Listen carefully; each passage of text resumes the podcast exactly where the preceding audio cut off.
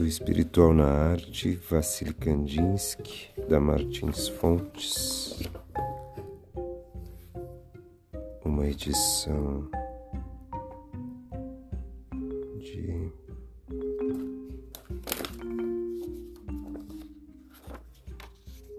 dois mil.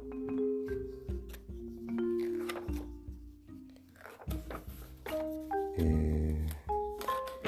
Sei porque eu não tinha lido antes esse livro aqui, mas tem uma parte muito interessante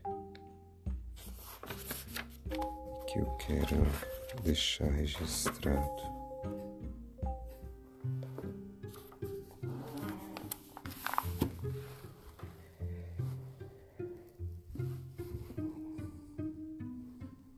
Toda obra de arte é filha de seu tempo e muitas vezes mãe dos nossos sentimentos. Cada época de uma civilização cria uma arte que lhe é própria e que jamais se verá renascer. Tentar revivificar os princípios artísticos de séculos passados só pode levar à produção de obras natimortas. Assim, como é impossível fazer reviver em nós o espírito e as maneiras de sentir dos antigos gregos, também os esforços tentados para aplicar seus princípios, por exemplo, no domínio da plástica, só levarão à criação de obras semelhantes às formas gregas. A obra assim produzida será sem alma para sempre.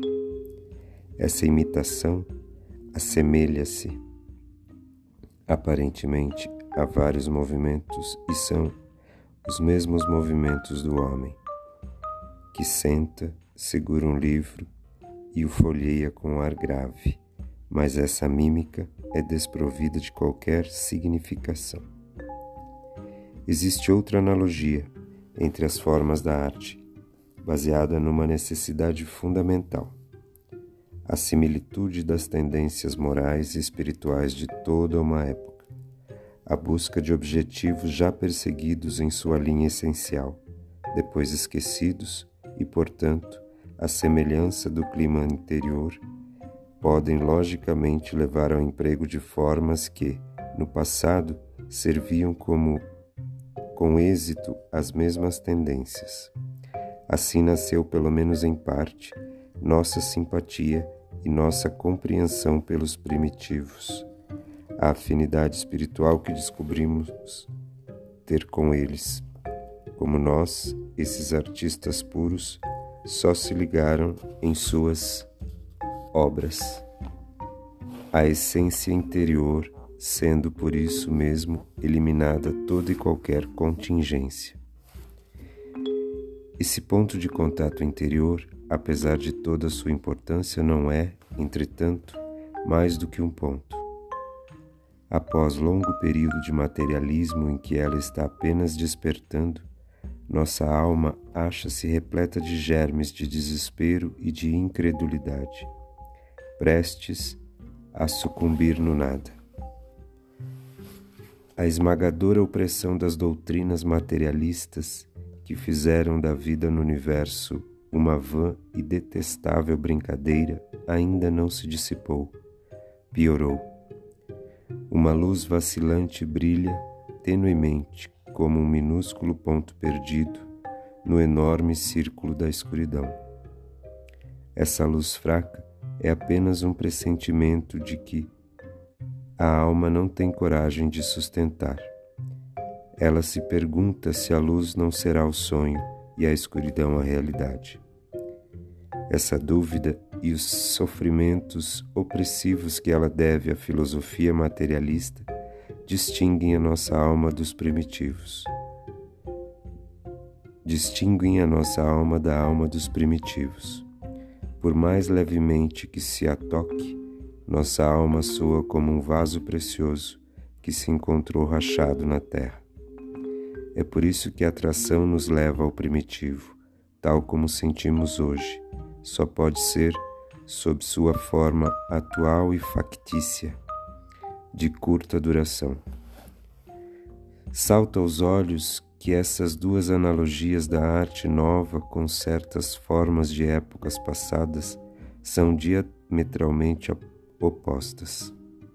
A primeira, todo exterior, será sem futuro. A segunda é interior e encerra o germe do futuro.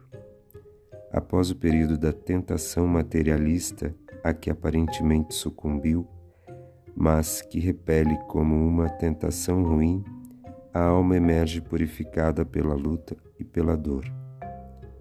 Os sentimentos elementares como medo, tristeza, alegria, que teriam podido, durante o período da tentação, servir de conteúdo para a arte, atrairão pouco o artista. Ele se esforçará por despertar sentimentos mais matizados, ainda sem nome. O próprio artista vive uma experiência completa, relativamente requintada, e a obra, nascida de seu cérebro, provocará no espectador, capaz de experimentá-las, emoções mais delicadas que nossa linguagem é incapaz de exprimir. Mas, no momento atual, é raro o espectador estar em condições de sentir essas vibrações. O que ele procura na obra de arte é ou uma simples imitação da natureza que pode servir a fins práticos? Retrato, selfie, na acepção mais banal da palavra? Ou uma imitação da natureza que equivalha a uma interpretação? Ou, enfim, estados de espírito disfarçados sob formas naturais, a que dá o nome de Sittenmug é um termo em alemão que ele diz aqui no rodapé. Lamentavelmente, esse termo deve designar as aspirações poéticas de uma alma artística vibrante. Foi desviado do seu sentido verdadeiro para finalmente converter-se em motivo de zombaria, qual, aliás, a palavra impregnada de sentido profundo que a multidão não é logo tentada a profanar. Não entendi nada. Todas essas formas, contanto que se trate de verdadeiras formas de arte, alcançaram seu objetivo e constituem, mesmo no primeiro caso, um alimento para o espírito. Sobretudo no terceiro caso, quando o espectador encontra nelas um eco de sua alma. Por certo, tal consonância ou dissonância não pode manter-se vã ou superficial no entanto, o clima da obra ainda pode aprofundar e sublimar a receptividade do espectador. Seja como for, tais obras protegem a alma de toda vulgaridade. Elas a mantêm em certa altura à semelhança do que faz uma cravelha com as cordas de um instrumento.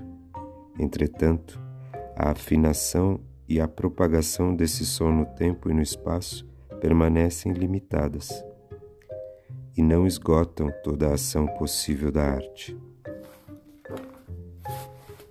Um edifício de grandes, de enormes, de pequenas ou médias dimensões divididos em salas.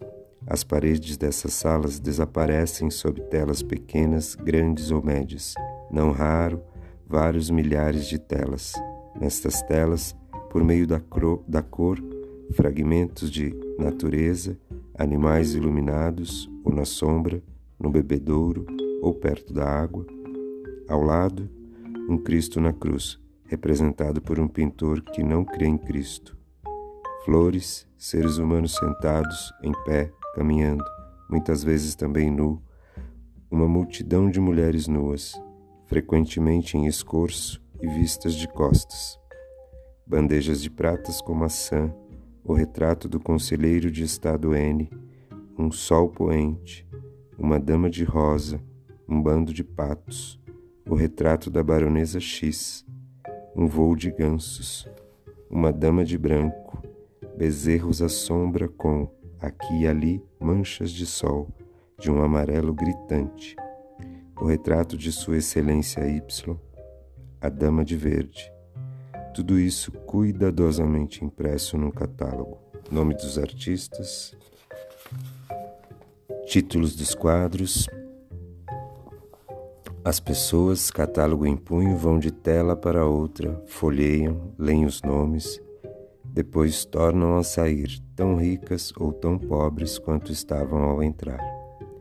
E imediatamente se deixam reabsorver por suas preocupações que nada têm a ver com a arte. O que vieram elas fazer aqui? Cada, cada quadro encerra misteriosamente toda uma vida uma vida com seus sofrimentos, suas dúvidas, suas horas de entusiasmo e de luz. Para o que tende essa vida? Para quem se volta à alma angustiada do artista quando também ela participa de sua atividade criadora? O que ela quer anunciar? Projetar a luz nas profundezas do coração humano, eis a vocação do artista, escreveu Schumann e Tolstói, um pintor é um homem que pode desenhar e pintar tudo. Dessas duas definições de atividade do artista, é a segunda que se deve escolher para se pensar na exposição em que acabamos de falar. Com mais ou menos habilidade, virtuosismo, brilho foram aproximados na tela objetos que tinham entre si relações de valor, ora elementares, ora complexas. É a harmonização do conjunto na tela que realiza a obra de arte. Contempla-se essa obra com uma feitura como se admira um equilibrista na corda bamba, e saboreia uma pintura como se saboreia um patê. As almas famintas partem famintas. A multidão arrasta-se na sala, de sala em sala, e acha telas bonitas e sublimes. Aquele que queria podido falar a seu semelhante nada disse, e aquele que teria podido ouvir nada ouviu. É o que se chama de arte pela arte. Esta sufocação de toda a ressonância interior que é a vida das cores, essa dispersão inútil das forças do artista, eis a arte pela arte. O artista busca recompensa material para sua habilidade, seu poder inventivo e sua sensibilidade. Seu objetivo consiste em satisfazer sua ambição e a sua cupidez. Em vez de um trabalho em comum que os aproximaria, é uma rivalidade que se estabelece entre os artistas ávidos de bens materiais. Queixam-se de todo um excesso de concorrência e da superprodução que ela acarreta. O ódio, a parcialidade, a inveja, as intrigas são a consequência dessa arte materialista que foi desviada de sua finalidade. Nota de rodapé. Algumas raras exceções isoladas não contradizem esse quadro aflitivo, e mesmo entre essas exceções encontra-se um grande número de artistas cujo credo é a arte. Por conseguinte, eles servem a um ideal que, por elevado que seja, obriga-os, no fim das contas, a uma dispersão inútil de suas forças. A beleza exterior é um elemento constitutivo da atmosfera espiritual, mas esse elemento, fora do seu espectro positivo, o belo e o bem, não esgota todas as virtudes de um talento, no sentido evangélico do termo, do qual certas possibilidades permanecem sempre não empregadas. O artista distancia o espectador distancia-se do artista numa arte privada de objetivo, recusa-se a ver a finalidade de sua própria vida e tem maiores ambições. Compreender é educar o espectador, induzi-lo a compartilhar o ponto de vista do artista. Dissemos mais acima que a arte é filha do seu tempo. Tal arte só pode reproduzir o que, na atmosfera do momento, já está totalmente realizado. Essa arte que não encerra em si nenhum potencial de futuro é tão só o produto do tempo presente e jamais engendrará o amanhã é uma arte castrada. Vive pouco tempo e, privada de sua razão de ser, morre assim que muda a atmosfera que a criou. É uma arte suscetível ainda de outros desenvolvimentos. Também tem raízes em sua época, mas não é somente o eco e o espelho dessa época. Possui, além disso, a força de despertar profética, capaz de uma vasta e penetrante irradiação. A vida espiritual que a arte também pertence e de que é um dos mais poderosos agentes, traduz-se no movimento para frente e para o alto, complexo, mas nítido. O que pode reduzir-se a um elemento simples. É o próprio movimento do conhecimento. Seja qual for a forma que adote, conserva o mesmo sentido profundo e a mesma finalidade. As causas da necessidade que nos obriga, com o suor do nosso rosto, a progredir pelo sofrimento, pelo mal e os tormentos, permanecem em nós, para nós envoltas em obscuridade. Quando se chega a uma parada, quando a estrada é desembaraçada de várias pedras pérfidas, perversamente uma mão invisível lança no caminho novos blocos que o recobrem, por vezes de forma tão completa que ele fica irreconhecível. Então, sempre surge um homem, um de nós, em tudo nosso semelhante, mas que possui uma força de visão misteriosamente infundida nele. Ele vê o que será e o faz ver. Por vezes, desejaria libertar-se desse dom sublime, dessa pesada cruz sob a qual se verga, mas não pode apesar das zombarias e do ódio, atrela-se à pesada carroça da humanidade, a fim de soltá-las das pedras que a retém e, com todas as suas forças, impele-a para frente. Com frequência, já nada do seu eu corporal subsiste na terra. Tenta-se então reproduzir por todos os meios e em tamanho maior que o natural, no mármore, no bronze, na pedra essa forma corporal, como se ela pudesse ter importância em tais mártires, divinos servidores dos homens, que sempre desprezaram a matéria e serviram apenas o espírito. Mas esse mármore é o testemunho visível de que os homens, cada vez mais numerosos, chegaram ao ponto atingido pelo primeiro deles, aquele que agora se glorifica.